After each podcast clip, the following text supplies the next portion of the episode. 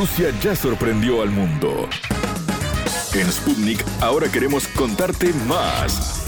Historias, curiosidades, sitios de interés, estilo de vida, destino Rusia. Qué gusto recibirlos. Bienvenidos a Destino Rusia. Hoy conversamos con Tigran Terminacian. Nacido en Ereván, este armenio, es amante de la música, pero también un emprendedor y empresario que hace 16 años está radicado en el continente sudamericano, más precisamente en Ecuador. Terminacian se instaló en la ciudad de Quito tras vivir un año en Guayaquil. La atracción que siente por este país lo hizo quedarse definitivamente y formar su familia allí. Desde hace 15 años, Tigrán trabaja en la Orquesta Sinfónica Nacional de Ecuador. Toca el corno francés, también conocido como trompa, un instrumento de viento metal que tiene un carácter muy versátil, emitiendo tanto sonidos suaves y dulces como ásperos y duros. Además del lado artístico, Terminación tiene su beta emprendedora y junto a unos amigos lleva adelante una pequeña empresa de elaboración y distribución de licores artesanales que por su buena calidad se comercializan muy bien. El estilo de música que caracteriza a Tigrán Terminación es renacentista. Haciendo un poco de historia, cabe destacar que el Renacimiento fue un periodo que se vivió en Europa entre los años 1400 y 1600, que fue fundamental para la vida civil, religiosa, política y económica. El intercambio de todos estos factores permitió la transformación en el estilo de composición y en las formas de difundir la música. También trajo nuevos instrumentos musicales y géneros. La entrevista. Un placer recibir en Destino Rusia a Tigran Terminacian, un armenio que, bueno, se vino para, para estas tierras, para Latinoamérica, aunque en estos momentos está en Miami. Y seguro que tiene un montón de cosas para contarnos porque es músico, es compositor, es empresario, de todo un poco. Bienvenido, Tigran. hola, hola, hola con todos. ¿Cómo estás, Karen? ¿Cuántos títulos? Se ve que sos muy activo, te gusta hacer mucha cosa. Ay, no sé, no sé, tú eres que me puso tantos títulos, pero sí, la verdad que me gusta, me gusta, eh, me gusta dedicarme a varias cosas, me parece muy divertido eso. Tigran, ¿de, ¿de qué ciudad sos en Armenia? Yo soy de Yerevan, nací en Yerevan, es obviamente como todos sabemos la capital de Armenia, una ciudad hermosísima, tan linda, pero bueno, ¿Qué pasó? Algo pasó que te hizo irte, ¿no? De tus tierras y, venir por estos lados. ¿Por qué se dio eso? Mira, no es que algo haya pasado, sino mira, una vez que cumplí los 20 y ya había servido en el ejército, es decir, ya, ya pagué todas las deudas, digamos así, con la sociedad en ese sentido, decidí salir, salir a viajar, a mirar las cosas como están afuera entonces, prácticamente al otro lado del mundo encontré un país hermoso en muchos sentidos y, y lo chistoso, ¿sabes qué es? La bandera de Ecuador es como la bandera de Armenia, pero al revés. es verdad. Es lo más interesante. Claro, porque estás, estás viviendo en Ecuador. ¿Hace cuántos años que estás en Ecuador? Hace 16. Hace 16 años que vivo en Ecuador. ¿En la capital mismo de Ecuador? Tú sabes que primer año a lo que vine, vine a Guayaquil. Es una ciudad grandísima, es la más grande de Ecuador. Después de haber trabajado un año allí, que trabajé en la Orquesta Sinfónica de Guayaquil, bajo la dirección del maestro David Aruchunian, otro armenio, él fue el que me invitó. Entonces, después de haber trabajado un año... Perdón, él fue el que te invitó a venir, eh, o sea, a irte a, Ecuador a trabajar allí. Así es, así es. Él se contactó conmigo y me dijo, mira, aquí es hermoso, ¿por qué no vienes? Dije, bueno, aquí voy.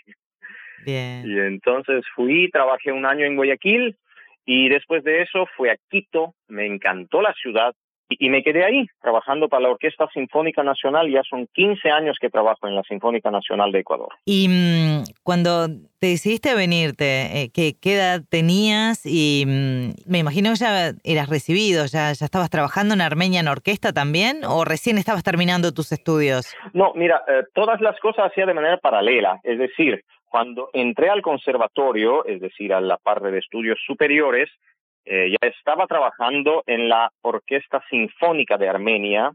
Pasando un año me cambié a la Orquesta Filarmónica de Armenia, eh, bajo la dirección del maestro Loris Cheknaborian. Entonces trabajé ahí unos años, después llegó mi, mi tiempo de servir a la patria, fui al ejército dos años, ahí también toqué en una orquesta militar y ya, después de eso siguió la Orquesta de Guayaquil y la Orquesta Nacional de Ecuador posteriormente. Contale a la gente que por ahí no te conoce mucho que, que cuál es el instrumento que, que tocas, que te especializas en la orquesta. El instrumento que toco se llama el corno francés, o en alemán suena Waldhorn. Difícil. Sí, sí, que se traduce como corno de cacería. Ajá. Hermoso, hermoso instrumento, uno de los más complicados y más ingratos porque... Sí, ya el nombre es complicado. ya el nombre complica bastante la cosa. no, en la realidad es uno de los instrumentos más útiles. De hecho, las organizaciones internacionales sugieren tener uno o dos en casa, por si acaso. Sí, sí. En toda orquesta sinfónica debe tener al menos cuatro cornos, al menos. Toda orquesta sinfónica. Las orquestas filarmónicas tienen seis u ocho cornos. Entonces, como te decía, es un instrumento tan ingrato que cuando tocas bien, nadie se da cuenta, pero si te fallas una nota siquiera, ahí sí todo el mundo se da cuenta. Ah, mira, claro, porque es, eh, tiene un sonido muy, muy intenso, muy fuerte. Ah, mm, bueno, tiene un sonido muy profundo, un sonido muy, eh, ¿cómo te digo? Sí, muy, muy romántico y en ocasiones cuando tocas fuerte, o sea, prácticamente en cada momento de la música, cuando llega algún momento de apogeo, siempre están presentes los cornos. Tirán, y ahora te voy a, a ver, es obligación preguntarte esto, ¿cómo se te dio, se te ocurrió por estudiar el, tocar el corno? ¿De, dónde, surgió eso? Bueno, voy a estudiar corno. eh, yo, te, yo te cuento que, que, que, que no hay ningún misterio ahí. No es que yo escogí el corno, sino el corno, sino el corno me escogió a mí. Porque mira de que mi abuelo tocaba corno. Ah, viene de familia. el primer corno, sí, sí, es el primer corno de la Filarmónica de Armenia, hasta ahora sigue tocando. ¿Tu padre? Y bueno, así es, el maestro Merujan Terminacian, mi señor padre, él, él fue quien me enseñó a tocar. Ah, con razón, claro, ya es un legado que viene de la familia. Sí, sí, sí, sí, sí. Así que Bien. gran misterio no es. Pero ellos siguieron en Armenia. ¿Fuiste vos el, el, que, el que te viniste a, a Latinoamérica? De hecho, a mi papá le invitaban cada año cuando salían de gira y la, or la Orquesta Filarmónica salía de gira muy frecuentemente hasta ahora. Cada vez le invitaban a formar parte de alguna de las orquestas, pero él nunca, nunca quiso hacer eso. En cambio, a mí sí me gustó la idea porque, tú sabes, digo, ¿no? 20 años viví en Armenia. Ahora siguientes 20 años afuera, a ver cómo me va. Bien, y no, y no te volviste más, Tigran, por lo que veo, obviamente. ¿Qué, qué fue lo que te atrapó de Ecuador más allá de, de la oportunidad laboral? Bueno, en primer lugar, mira, en, en Armenia tenía fuerte competencia en, en mi campo, que es mi papá. Él toca mejor que yo. Entonces era difícil competir con él. Entonces tuve que, tuve que irme. En Ecuador, tú sabes, es un, es un país hermoso, la naturaleza es tan diversa, tienes absolutamente todo, montañas, selva, las Islas Galápagos, tienes costa hermosa, es decir, a la distancia de dos, tres horas puedes cambiar como si fuera, como, como, si hubieras viajado dos, tres horas en avión. Claro, tenés, estás en el mismo país y tenés absolutamente de todo. Es lo más hermoso de Ecuador. Además, la gente es muy amable. Bueno, yo creo que en toda América Latina la gente es muy amable. Pero a ver, más allá de que tanto te enamoraste de Ecuador, seguramente algo extrañas o añoras de, de tu tierra. Sabes que yo te comento, yo más que todo extraño a la gente. Claro, tu familia, a la familia que tenés allá. Sí, y por esa razón intento viajar una vez al año, al menos, intento viajar, o como cuando me preguntan cada cuánto tiempo viajas, les digo cada 4.500 dólares viajo. cuando tenés, claro, cuando tenés el dinero, te viajás. Entonces tú sabes que la distancia ahora no se mide en kilómetros, sino en dólares, ¿no? Total. ¿Y en, en Armenia qué, qué familia te quedó? O sea, ¿están tus padres, por ejemplo? Mis padres, eh, mi hermano, mis tías, primos, uff, toda, toda la familia. Familia es gigante. ¿Y ellos han venido a conocer eh, Latinoamérica? ¿Te han visitado en Ecuador? Mi mamá únicamente.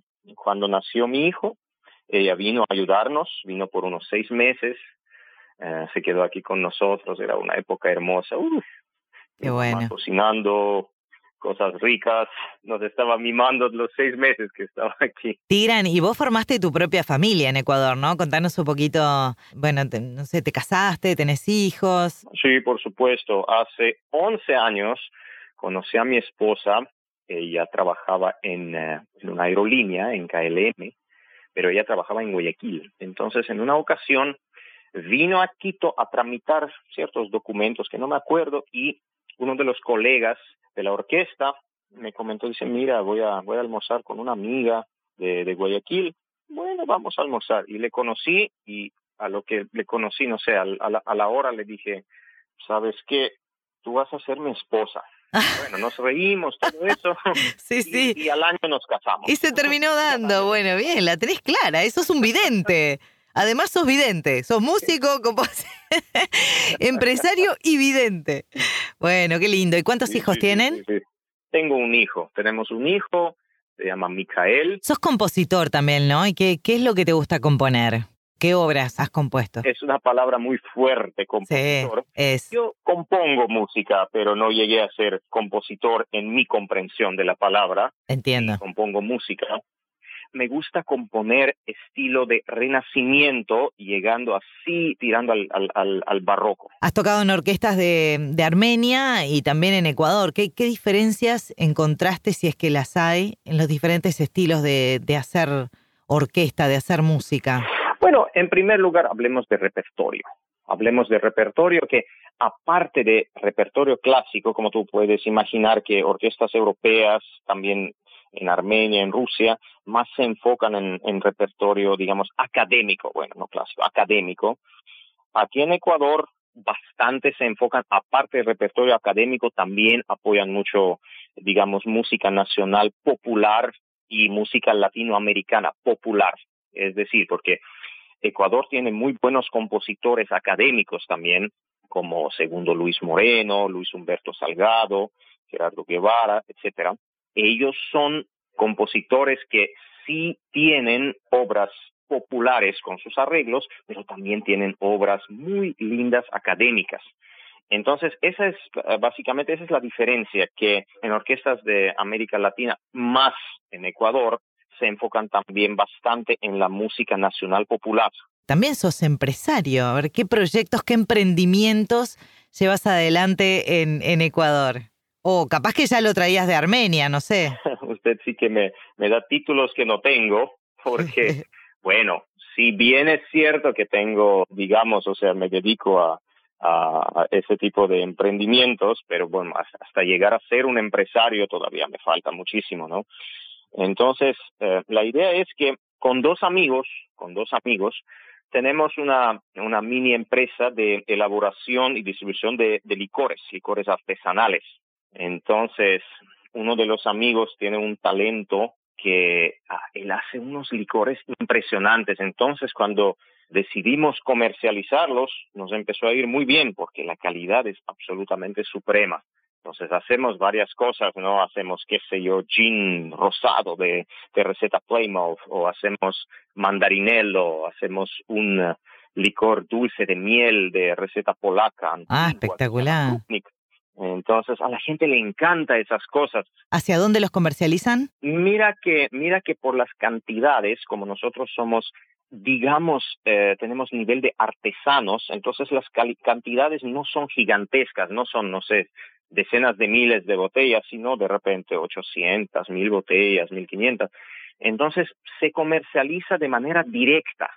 Es decir, la gente nos conoce y simplemente nos llama, nos llama, nos hace los pedidos y en la realidad no, sí, sí, es decir, todo lo que producimos se vende de inmediato, no necesitamos ni siquiera, prácticamente ni siquiera hacemos mucha promoción porque lo que producimos se vende, se vende muy rápido. Qué bueno, bueno, bárbaro. A la gente le encanta. ¿En Ecuador estás en contacto con armenios, con alguna comunidad que haya de armenios en Ecuador?